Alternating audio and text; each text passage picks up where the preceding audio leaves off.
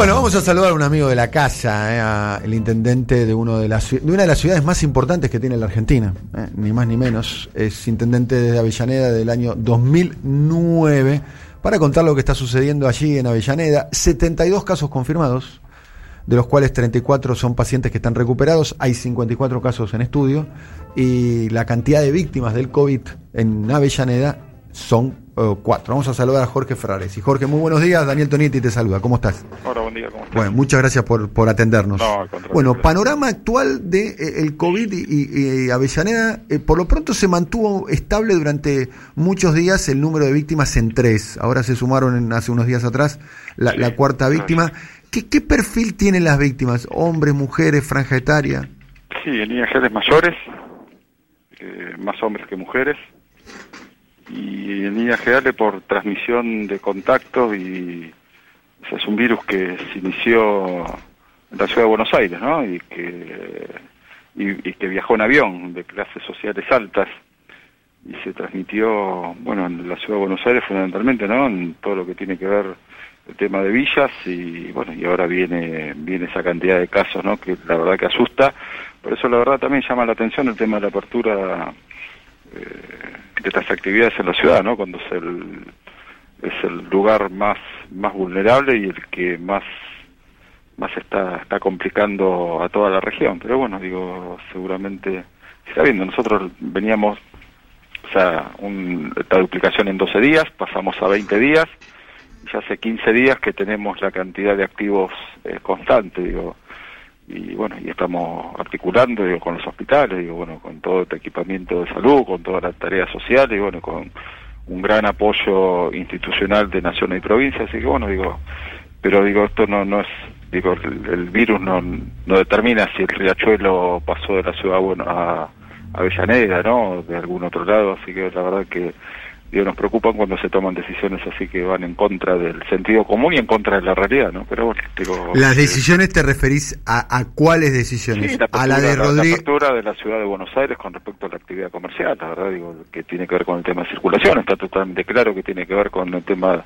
de circular, el tema de viajar, el tema, bueno, digo, el- ya nos preocupaba el tema del transporte público, desde el punto de vista de colectivos está bastante controlado, desde el punto de vista de tren, ayer estuvimos hablando con la ministra de Seguridad de la Nación para generar también ese tipo de controles, bueno, y más cuando en el sector comercial de la ciudad trabaja mucha gente que va de la provincia de Buenos Aires, así que la verdad que digo son digo porque digo no hay límite geográfico, hay situaciones eh, de cantidad de habitantes, de contactos de habitantes, bueno, y eso la verdad que no no está delimitado entre la ciudad de Buenos Aires y lo que se llamaría metropolitana, así que la verdad que de la provincia de Buenos Aires nos preocupó mucho esa decisión, más el gobernador estuvo del lado nuestro, lo mismo que lo transmitió el presidente, que eso se percibió en la en la conferencia de prensa el día sábado, ¿no? Donde hubo un posicionamiento bastante claro de Axel con respecto a cómo había que seguir. Así que bueno, digo, con los intendentes estamos convencidos que este es el camino de, de cuidar a la gente.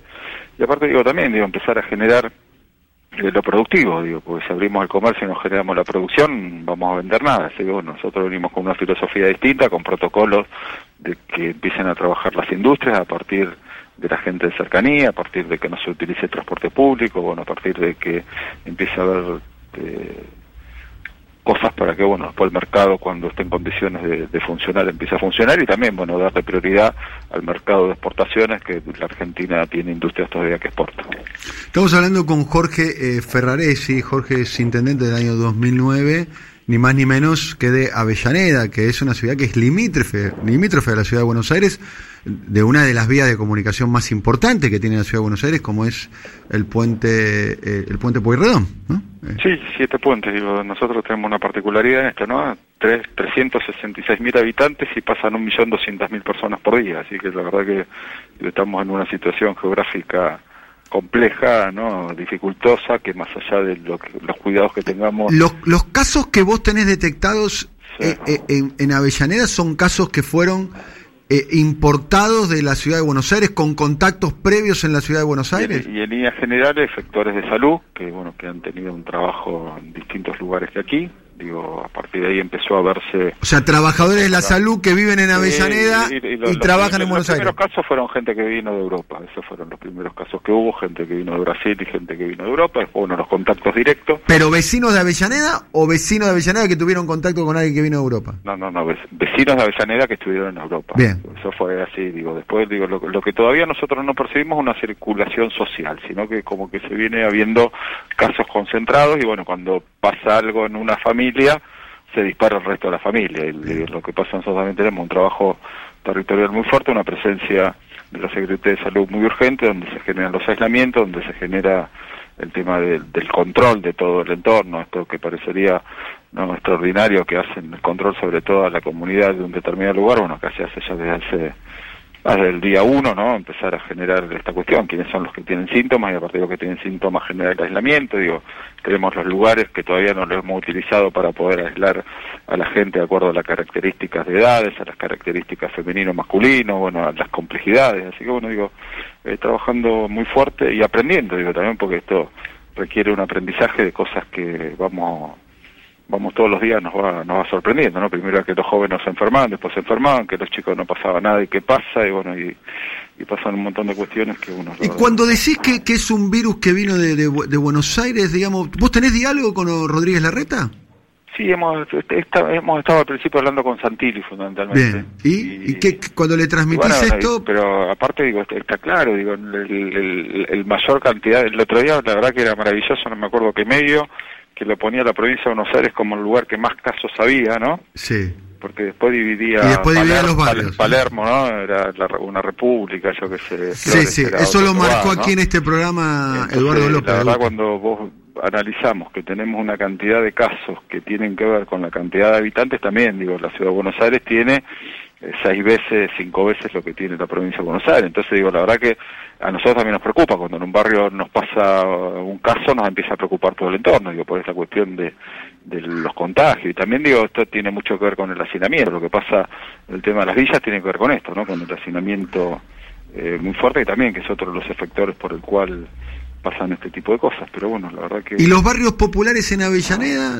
Hay en, en Doxul, la, la Isla Maciel, Villa Inflamable... que los hemos... Eh, se han encapsulado en el lugar, digo, digo, con una rápida acción, digo, el tema del aislamiento de las personas que, que tienen, bueno, y la comprensión del resto, digo, porque también al principio había toda una, una una acción, ¿no? O, salía la cuestión del linchamiento, ¿no? De sacarlo, de, prenderle fuego a la casa, toda una cantidad de cuestiones que, bueno, eso con, se fue trabajando mucho con todas las organizaciones barriales, con todas las organizaciones territoriales, que fundamentalmente, digo, esto es, la gente, cuando aparece el Estado se siente más tranquila, bueno, parece que estar muy rápidamente, y bueno, trabajando muy bien con los hospitales también, digo, la verdad que no hemos tenido, no se ha disparado, digo, porque justamente a partir de la detección temprana y rápida del, del lugar se aísla la persona que lo tiene y no ha habido una transmisión así social. La situación en los barrios populares de Avellaneda, que los tiene, hay que decirlo, eh,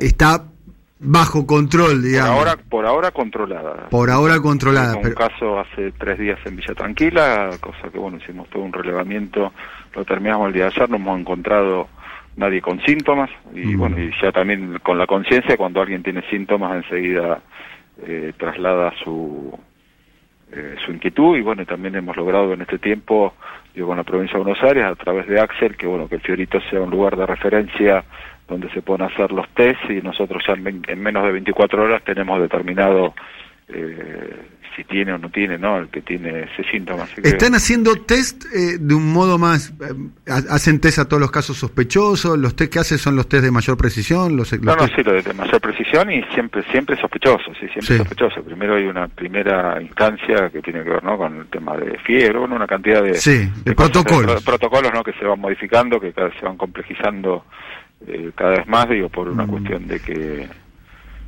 que está bien, digo, hay, hay que tratar de prevenir lo más que se puede y bueno, y estamos en esa temática, eso te digo, pero muy muy articulado con lo nacional en función de la cantidad de políticas de inclusión o políticas de contención social con respecto al IFE, con respecto a la tarjeta alimentar, con respecto a distintos programas. ¿Ves efectivo eso, eh, el IFE, el alimentar, está está caminando eso en los territorios? ¿Está llegando? Camina, camina y de manera impresionante, digo, y, y, ahí es donde uno empieza a revelar una cantidad de cuestiones que tienen que ver con eh, la radiografía antes del, del, COVID, ¿no? Por ejemplo, acá en Avellaneda, sobre 366 mil habitantes, ahora una población laboral de ciento y pico de mil más, 59 mil cobraron el IFE. Es, es un número altísimo, me sí, parece. Por eso digo, bueno, pero tiene que ver con esto, con el trabajo no registrado tiene que ver con el trabajo no registrado. Ayer estaba, ahora nosotros a partir de que empezamos a reabrir empresas, hay empresas que no pueden reabrir por esta, por la falta de tener declarados a sus trabajadores. Lo mismo se quejaban, viste que el, el gobierno pagó el 50% del salario de los trabajadores de las empresas PYME. Mm. Y ahí, bueno, ahí empiezan a ver una cantidad de empresas. Que hay empresas que los tienen en negro. Claro, que lo tienen en negro, entonces no son eh, pasibles de esa de ese derecho, de esa, de esa política que tiene el gobierno.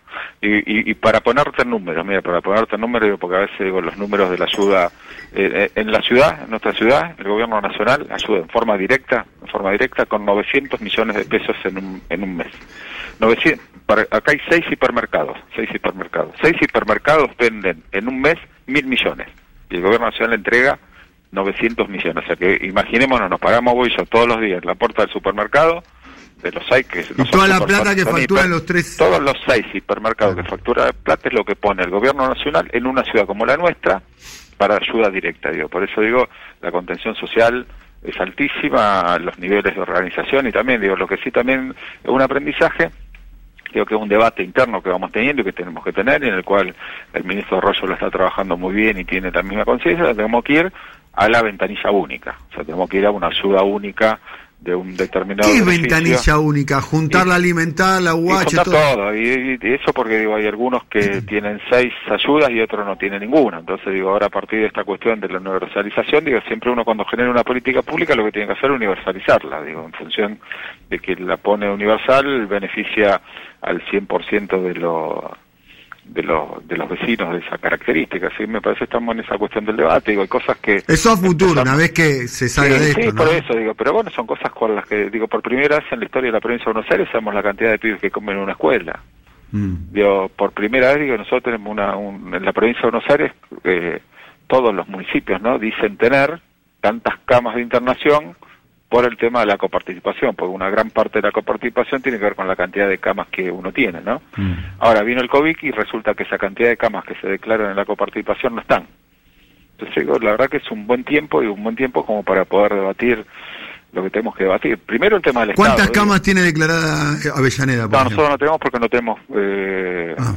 eh, no tenemos hospital municipal, pero digo todo lo que tenga que ver con lo municipal, o con lo que está relacionado con lo municipal, entonces bueno, la provincia paga por enfermedad y no paga por salud, nosotros tenemos 26 centros de atención primaria de la salud en el cual vos prevenís o sea te, eh, o sea la provincia no te paga para prevenir te paga para, enfermar, no o para curar un enfermo cuando debería ser al revés no el criterio ¿no? no no no porque tampoco no es la cantidad de enfermos sino la cantidad de camas. Vos las camas las puedes tener así puedes tener una una ocupada entonces te pagan por la cantidad de camas. Pero bueno eso viene de la historia de la constitución de la provincia supongo me imagino de la discusión del la distribución de la coparticipación pero digo es una gran oportunidad digo el mundo tiene una gran oportunidad de debatir y nosotros en la Argentina fundamentalmente. Primero el nivel de diseño de Estado que necesitamos.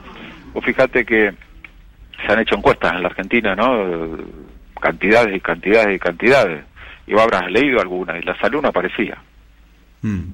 La salud no era una preocupación de la sociedad. Por lo menos previo al COVID, ¿no? Sí, por eso digo. Entonces ahora digo hay una revalorización del Estado. Bueno, me parece que la gran oportunidad que está teniendo Alberto Fernández es esta, poner al Estado en un lugar mm. eh, de reconocimiento de la sociedad y me parece que lo está logrando. Lo mismo que Néstor puso a la política en un lugar preponderante, ¿no? Con respecto al tema de la mm. herramienta de transformación que tenían los jóvenes, me parece que esta, esta etapa es así y a partir de definir un Estado también cuál es la tensión que se genera con los grupos económicos, ¿no? Porque el Estado hay que sostenerlo, no es lo mismo sostener un Estado donde la salud no tenga sentido, donde sí tenga una cantidad de sectores, donde tenga camas, donde tenga respiradores, donde tenga buenos edificios, bueno, digo, es el debate que se viene, va a haber sectores eh, que después de esta pandemia van a quedar muy muy vulnerables, muy complicados, y me imagino todos los establecimientos. Ayer Chiche Dualde nos contaba, estamos hablando con Jorge Ferraresi, Chiche Dualde nos dijo claramente, esto va a ser mucho peor al 2002.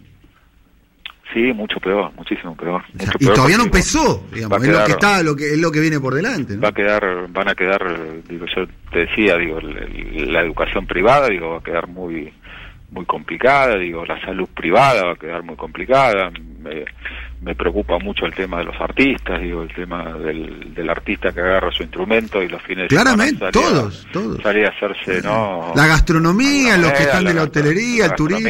Digo, por eso digo, va a haber sectores que van a quedar muy, muy complicados, entonces, bueno, va a haber toda una una redireccionalidad primero de esto, ¿no? De programas sociales de contención que va a tener el gobierno nacional, que eso es una plata que hay que invertir, por lo tanto, digo, va a generar esto, un Estado es lo que tenemos que poner nosotros, un Estado fuerte que contenga socialmente, que empiece a desarrollar, eh, tenga un desarrollo productivo que tenga que ver con también que las provincias empiecen a tener distintas alternativas y no sean únicamente eh, una sola temática les pueda resolver las cuestiones económicas. Bueno, y me parece que, que es una gran oportunidad. Por eso definir bien el rol del Estado, poner un montón de cuestiones que no estaban claras sobre la mesa que tenga que ver con, con esto, ¿no? Con distintos programas, digo, con la cantidad de pibes que como una escuela, con las inversiones que se hacen en función de alimentos, distintos programas. Bueno, ayer se ha presentado un plan súper ambicioso, ¿no? Donde siempre el disparador, la construcción es uno de los disparadores fuertes, ¿no? Para que empiece a dinamizarse la economía de un país. La verdad que es, es muy ambicioso, así que bueno, estos días empezaremos a generar herramientas como para poder ponerlo en marcha en los próximos dos meses. Bueno, digo, va, va habiendo un posicionamiento del Estado Nacional muy fuerte y la verdad un, un ordenamiento de la provincia a través de la decisión de Axel de bueno conducir el proceso de los intendentes con una gran... ¿Cómo están los intendentes con Axel? Porque escucho versiones... Muy bien. La verdad que muy bien, muy bien. Axel está muy bien, digo, después es el... Sí y entonces digo lo mismo de la misma manera que esas versiones que circulan de que los intendentes están un poco molestos porque no hay ningún representante suyo en el gabinete de que tiene un estilo medio flaxo medio académico que le falta territorio no. No aparte digo justamente digo lo que no ha pasado en este tiempo donde bueno las economías de los municipios se han resentido no en función de la caída de la recaudación y Axel se puso o sea no no tuvimos que ir nosotros de a uno a discutir la temática con el gobierno nacional, sino que Axel se puso al frente y resolvió la cuestión económica de los 135 municipios de la provincia de Buenos Aires. Y eso me parece que hace eh, su posicionamiento de liderazgo, su entendimiento de la gestión y bueno, y la verdad que se va se va poniendo de manera muy dinámica. Digo, todo como cuando uno empieza, empieza a poner su estilo y está bárbaro que así lo haga, pero la verdad que digo, Axel está haciendo una tarea, diría, Quiero volver a, las preguntas iniciales. Estamos hablando con Jorge Ferraresi. ¿Qué te preocupa de la ciudad de Buenos Aires? Que pareciera ser que va a ser eh, eh, el foco de la pandemia en la Argentina, va a ser en la ciudad de Buenos Aires. Por lo menos es en el lugar donde está más fuera de control, un poquito el Gran Buenos Aires. Pareciera ser no tanto en términos estadísticos, no como eh, la ciudad y, Chaco quedaron como esos tres lugares después, más allá de que algún manchoncito haya más en la Argentina. Pero primero en el ranking de cantidad de contagios por millón de habitantes la ciudad de Buenos Aires. Sí, sí, sí, lejos. Y bueno, y, esta es una enfermedad ahora que empieza a hacer la circulación. Y en esa cuestión de la circulación, si uno multiplica la circulación, empieza en realidad a complicar. Así que bueno, digo, nos preocupa, nos preocupa, se lo hicimos saber. Digo, Axel tuvo un posicionamiento muy fuerte con respecto a, bueno, que en la provincia no íbamos a seguir ese, ese lineamiento. Y después, bueno, digo, también como hay pensamientos liberales, ¿no? No es lo mismo lo que ha hecho Trump o lo que se hace en Brasil que lo que se hace en la Argentina. Y acá pasa lo mismo. Y hay y también digo más allá que nos mostremos en una misma foto digo los intendentes del del PRO eh, de la provincia de Buenos Aires hicieron presentaron en la provincia el mismo protocolo que en la ciudad de Buenos Aires. Y entonces nosotros estábamos hablando con Martín de que está Grindetti en el medio y Grindetti pretende tener las mismas actividades que tiene la ciudad de Buenos Aires. Entonces digo mm. y esto tiene que ver con la circulación. En la, en la ciudad de Buenos Aires trabajan 5 millones de habitantes de la provincia de Buenos Aires que van todos los días a trabajar a la ciudad. Entonces imagínate esta circulación mm. eh, sería terrible pero bueno así así estamos, pero bueno, digo, eh, también hubo el día, no me acuerdo si fue el sábado o el domingo, Mar del Plata, ¿no? Que generó toda la posibilidad y, y el día lunes el intendente estaba muy arrepentido y muy asustado, digo, porque la verdad que genera toda una cuestión y la verdad que este, estas medidas las vamos a vamos a tener sobre los resultados de contagio dentro de 15 días, ¿no? Pero también el poder económico, las cámaras comerciales, todo eso presionan, presionan, tiene una capacidad de lobby importante, ¿no? Sí, sí, no, por, bueno, por supuesto, digo, tenemos que replantear y redefinir. Están los aprietes, me imagino. No, olvídate, ¿no? Olvídate todo Me imagino que los dueños del shopping que, que, está ahí al lado de la municipalidad en, en Avellaneda deben llamar, ¿no? Jorge, ¿cuándo abrimos? Jorge, ¿cuándo abrimos? Todo el tiempo, un montón de sectores. Y, cada tanto te dicen, mirá, que si no abre, si no abre voy a tener que a 500, te dicen, y vos te, te, pones a pensar o no.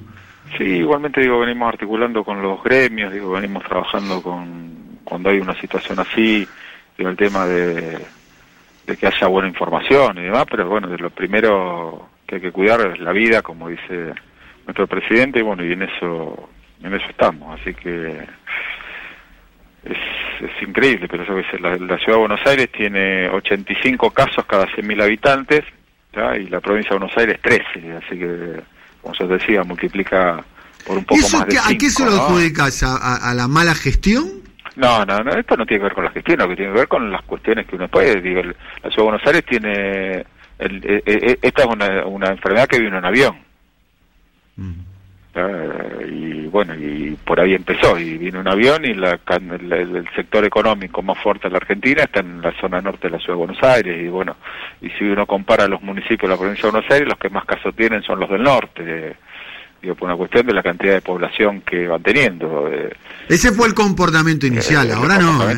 bueno, bueno aparte del comportamiento inicial, después vienen los comportamientos de los gobiernos, cómo se genera la cuarentena, cómo no. Si uno en la cantidad de casos que tiene, que se van generando todos los días, ayer hubo 200 y pico, entre ser más de 300, y digo, y empieza a aumentar la cantidad de muertes, y aparte entramos en una etapa del peor de los mundos porque empieza el invierno, y el invierno, la verdad, para este tipo de enfermedades, eh, entonces, digo, la economía, la verdad, está, está complicada, muy complicada, digo, va a seguir estándolo, así que la verdad que abrir 15 días antes, 15 días después, la verdad que no sé si complica. También me pongo en el lugar del, que tiene que generar un recurso y tiene empleado y no le puede pagar, ¿no? Porque haber un montón de gente de esas características que la verdad pone la, cabeza la noche en la almohada y, y se vuelve loco, ¿no? Me, también, también se entiende ese lugar, ¿no? Pero digo, nosotros tenemos que gobernar este lado y por eso digo, es importante siempre que el gobierno nacional aparezca con políticas públicas donde sostengan una cantidad de temáticas como el, mm. salario, digo, el alimento,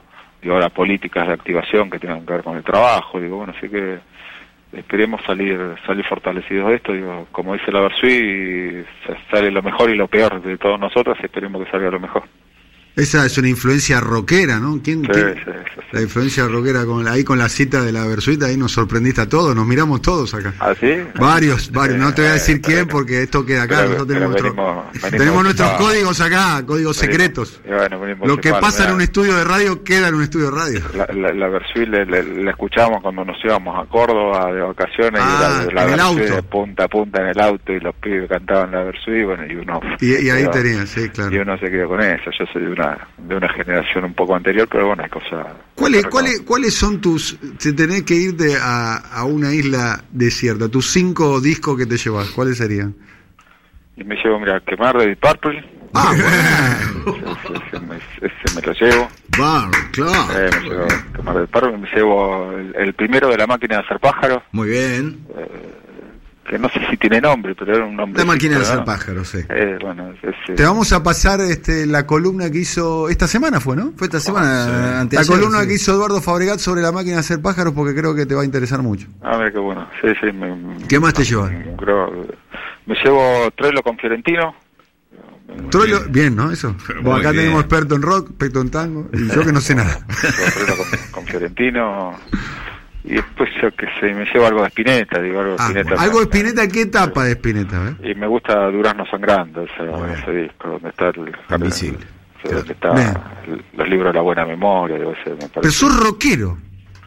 O sea, porque lo que elegiste básicamente es rockero y del, tango... Hasta, a ver, el, el, tango era una cuestión que mi viejo me torturaba con el tango. Claro. Es más, yo siempre cuento, mi viejo a nosotros... Eh, no éramos los hijos, éramos los amigos con mi hermano. A mí mi hermano me lleva un año, mi hermano tiene un año más que yo. Y las salidas nuestras de los sábados, sin mi vieja, sin mi vieja, era, ¿eh? no era con mi vieja, sin mi vieja era Luna Par y Caño 14.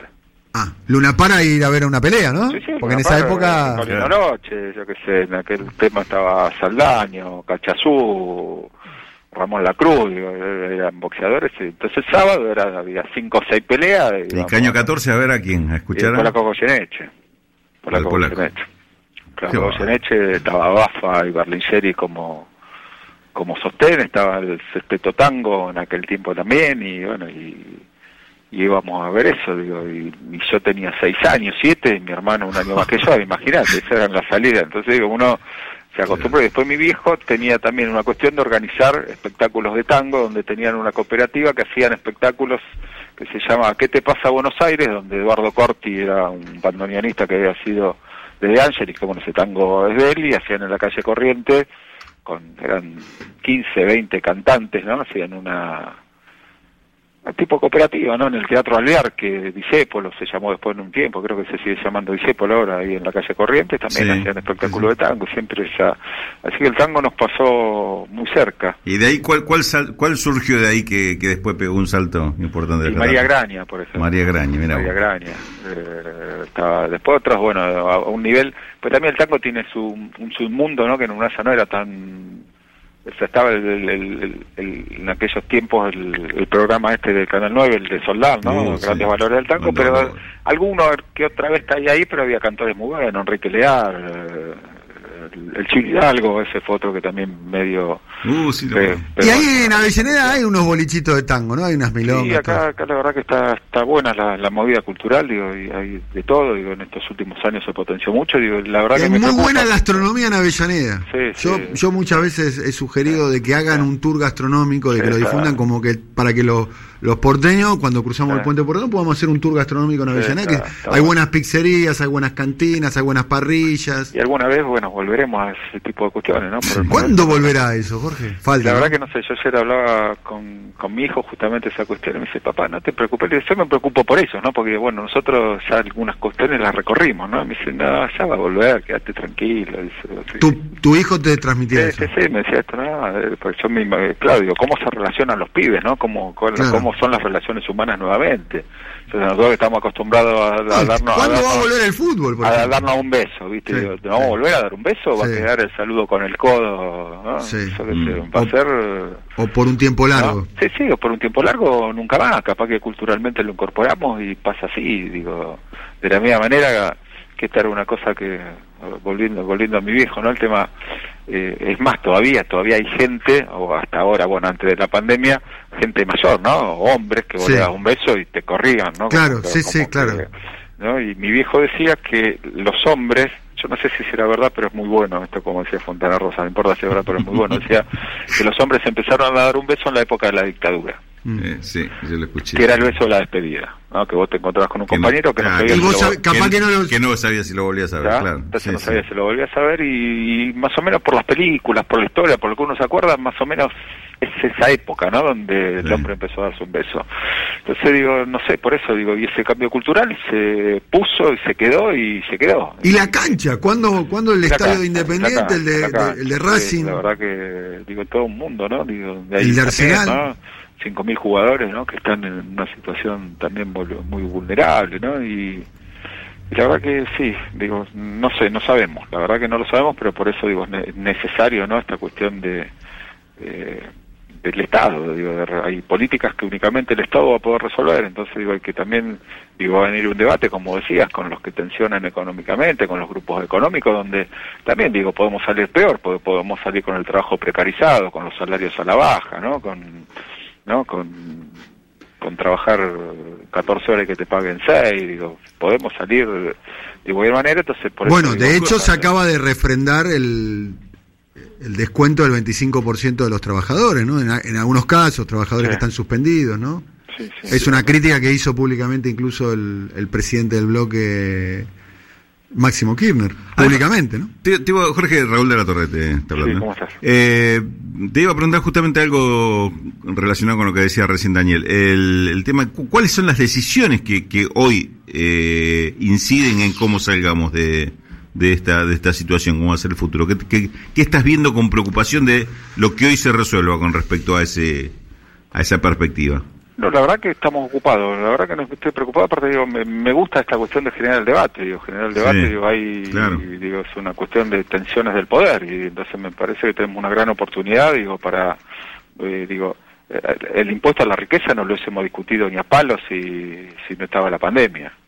Sí. Ahora me parece que la discusión no es únicamente el impuesto a la riqueza por única vez, sino discutir la matriz de recaudación de la Argentina, ¿no? Y el rol del Estado. Entonces, me parece que tenemos una gran oportunidad que, digo, y la pandemia nos permite discutir esto, digo, poner sobre la mesa la discusión y la tensión que hay entre, yo que muchas veces se plantea, ¿no? Entre los intendentes y los movimientos sociales y, bueno, y yo que sé, la cantidad de cosas que se reparten, por eso digo, cuando le- uno empieza a, a ver todas las políticas que tiene el Estado, que a veces son, que no se cruzan, ¿no? Digo, van un ministerio va por un lado, otro por el otro, y, y uno tiene la habilidad de ir a cinco ministerios y sacar recursos a cinco ministerios, y otro, Sí. y aparte digo, en esta cuestión de, de inclusión, el que está excluido no se entera de nada, digo, no, porque no está, no lee diario, no escucha radio, no mira tele, está excluido, está en un mundo eh, de los derrotados. Entonces, digo, me parece que la discusión esta, ¿no? De, de hacer eficaces los- las ayudas que tiene el Estado, por eso digo, yo planteo que tenemos que tener una sola una sola política, ¿no? Un- una sola temática que tendrá que ver con un salario universal, que tendrá que ver de la misma manera que aquella vino la asignación universal para mujeres, me parece que viene esa etapa y después, bueno, ver cómo, cómo reactivamos, por qué lugar reactivamos, cómo se, se invierte el Estado, cómo se empieza a generar, digo, porque también va a haber una nueva división internacional del trabajo, ¿no? Digo, el mundo se cierra, el mundo que se cierra, que cada vez compra menos, y bueno, que va a haber cosas que van a ser esenciales, el tema del desarrollo productivo, digo, porque fíjate, nosotros... A nosotros cada vez que nos cerramos no nos fue mal a lo largo de la historia, ¿no? Década del primero- 30 con sustitución de importaciones. Empieza, empieza a haber Perón. una, empieza a haber una cantidad de ingenios, yo que sé, empresas que en la Argentina que hacen respiradores.